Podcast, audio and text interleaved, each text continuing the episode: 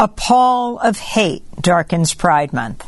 Un manto de odio oscurece el mes del orgullo LGBTQ. Amy Goodman y Dennis Monihan. The modern struggle for equality for lesbian, gay, bisexual, and transsexual people has been waged for over a century. La lucha por la igualdad de las personas lesbianas, gays, bisexuales y transexuales se ha estado librando desde hace más de un siglo. A pesar de los importantes logros conseguidos al iniciar este mes del orgullo LGBTQ, esa lucha está lamentablemente lejos de finalizar. En estos días, enormes columnas de humo originadas por los incendios forestales que se están propagando vertiginosamente al norte de la frontera entre Estados Unidos y Canadá se extienden sobre la costa este del país, oscureciendo los cielos y obligando a las personas a permanecer en sus hogares. Paralelamente a este fenómeno, una epidemia de discriminación y odio contra la históricamente marginada comunidad LGBTQ también se ha propagado por todo el territorio estadounidense, impulsada por demagogos, políticos cínicos y personas intolerantes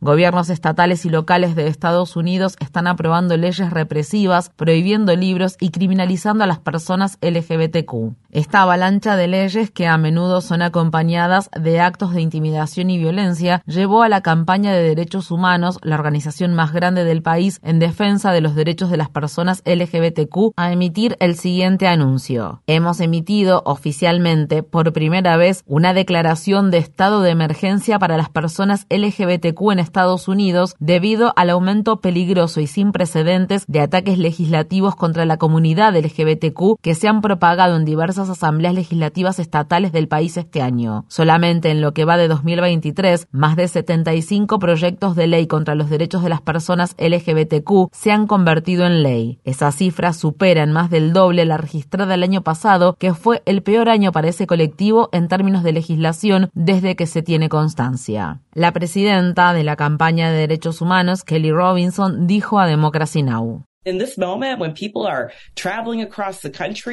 En este momento en el que la gente está viajando por todo el país y tomando decisiones acerca de dónde mudarse o a qué escuelas asistir, es nuestra responsabilidad informar sobre dos aspectos fundamentales.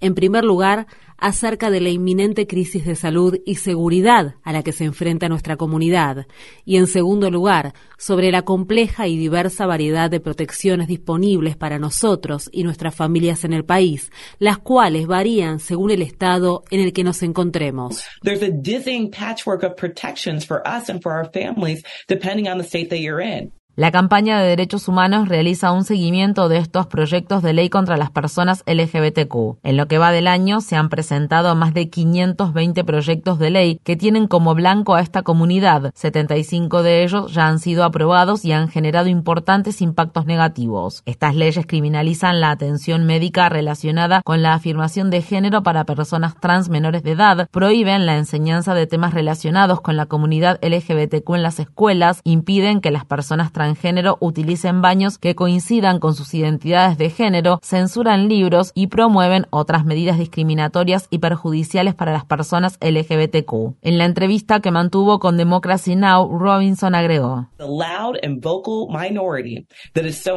Una minoría ruidosa está sembrando odio y miedo contra nuestra comunidad porque no está dispuesta a resolver los verdaderos problemas. Si realmente se preocuparan por la seguridad de los menores, estas personas deberían estar impulsando legislaciones para prevenir la violencia con armas de fuego, que es la principal causa de muerte de nuestros niños y niñas.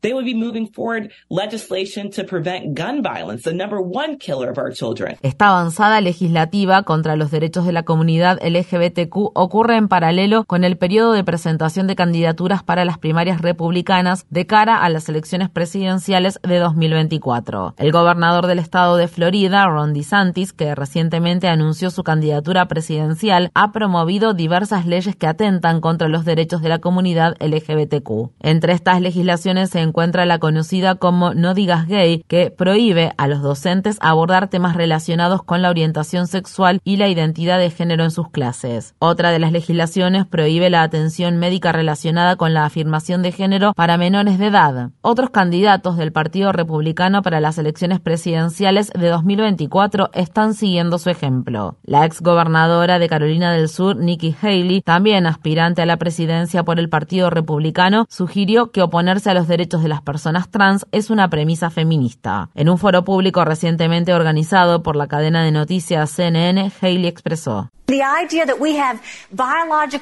El hecho de que personas biológicamente asignadas como varones estén participando en equipos deportivos femeninos es el verdadero problema de las mujeres de nuestro tiempo.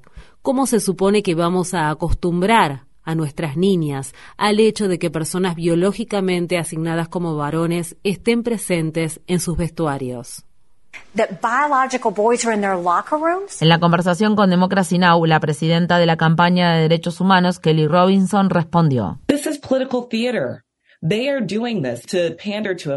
Esto es teatro político. Están haciendo esto para complacer a las bases republicanas que siguen a Trump en estos estados, pero la mayoría de la gente apoya a la comunidad LGBTQ.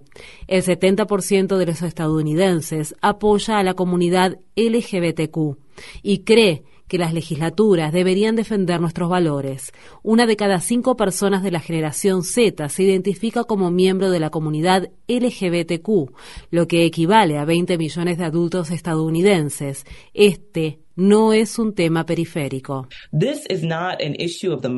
El movimiento cristiano evangélico ha estado activamente involucrado durante mucho tiempo en la oposición y crítica hacia la comunidad LGBTQ. Importantes telepredicadores evangelistas como Pat Robertson, quien murió esta semana a la edad de 93 años, y organizaciones como Focus on the Family y Alliance to Defend Freedom han incentivado actos de intolerancia y represión no solo en Estados Unidos, sino también en otras partes del mundo. Uganda se ha colocado en la vanguardia de esta corriente de criminalización de la homosexualidad que tiene su epicentro en Estados Unidos. En mayo, el presidente ugandés Yoweri Museveni promulgó una ley anti-LGBTQ que castiga las relaciones entre personas del mismo sexo con cadena perpetua o en algunos casos con la pena de muerte. Como resultado, muchos ugandeses de la comunidad LGBTQ se han escondido o han huido del país. Frank Mugilla, un activista ugandés en favor de los derechos de la comunidad LGBT, LGBTQ, dijo a Democracy Now! La homofobia y la transfobia que observamos hacia las personas queer y trans en Uganda tienen sus raíces en Occidente. En gran medida, estas son promovidas por extremistas evangélicos estadounidenses. Mugilla teme que se implanten leyes similares en países vecinos como Tanzania y Kenia. La declaración del estado de emergencia emitida por la campaña de derechos humanos no tiene precedentes, pero no se trata solo de una advertencia. La declaración concluye con un llamado a la acción que todas las personas, independientemente de su orientación sexual o identidad de género, deberían tener presente durante este mes del orgullo y siempre. Nuestra comunidad está en peligro, pero no dejaremos de luchar ni ahora ni nunca nunca.